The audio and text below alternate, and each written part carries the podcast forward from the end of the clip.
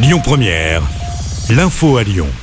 Bonsoir à tous. À la une de l'actu, un trimestre anti-inflation dans les supermarchés jusqu'à l'été. C'est ce qu'a annoncé Bruno Le Maire ce matin. Selon le ministre de l'économie, cet accord permettra d'avoir les prix les plus bas possibles sur plusieurs produits du quotidien. Le dispositif sera financé par les marges des différents distributeurs. Il coûtera plusieurs centaines de millions d'euros. Les articles qui sont concernés par ces réductions seront identifiables grâce à un logo tricolore. L'actu, c'est aussi cette sixième journée d'action contre la réforme des retraites demain. Les syndicats ont martelé leur volonté de mettre la sont attendues. Sur les rails, comptez un TGV et un TER sur 5 en moyenne. Le mouvement de grève sera reconductible à la SNCF. À Lyon, le trafic des TCL sera aussi métro D. Même chose pour tous les tramways sauf le T7 qui circulera normalement. Plusieurs bus ne rouleront pas du tout demain. On vous a mis le détail des perturbations sur notre site et notre main également. À Saint-Exupéry, les compagnies sont par exemple appelées à réduire de 30% leur vol ces mardi et mercredi.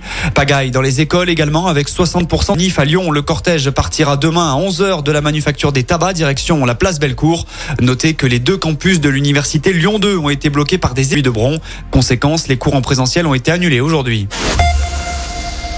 Le restaurant La Mutinerie dans le 6e arrondissement de Lyon et le palmarès du guide Michelin a été dévoilé en fin de matinée et il n'y a toujours pas d'établissement à 3 étoiles dans le Rhône depuis la perte de la 3 Lyon toujours prison ferme pour la youtubeuse Sophie Fantasy et son mari.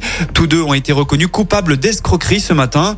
Le couple était jugé bien agence matrimoniale lyonnaise Eurochallenge où il travaillait. Dans les faits, des clients payés pour être mis en relation avec des femmes venues d'Afrique, d'Asie ou d'Europe ne pas aux photos montrées par l'agence. Le coût des séjours était également à leur charge, contrairement aux promesses faites par Eurochallenge. Sophie Fantasy et son compagnon et chacun. Enfin, on passe au sport. En foot, l'OM est allé chercher la victoire à Rennes hier soir. Succès 1-0 en Bretagne. Un peu plus tôt, ce 0 partout. Les Gones sont dixième au classement. À noter que l'OL féminin connaît son adversaire pour les demi-finales de la Coupe de France. Encore en lice pour accueilleront le FC Fleury.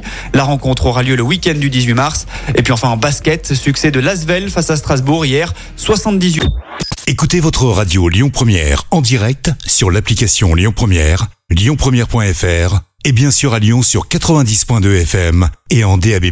Lyon Première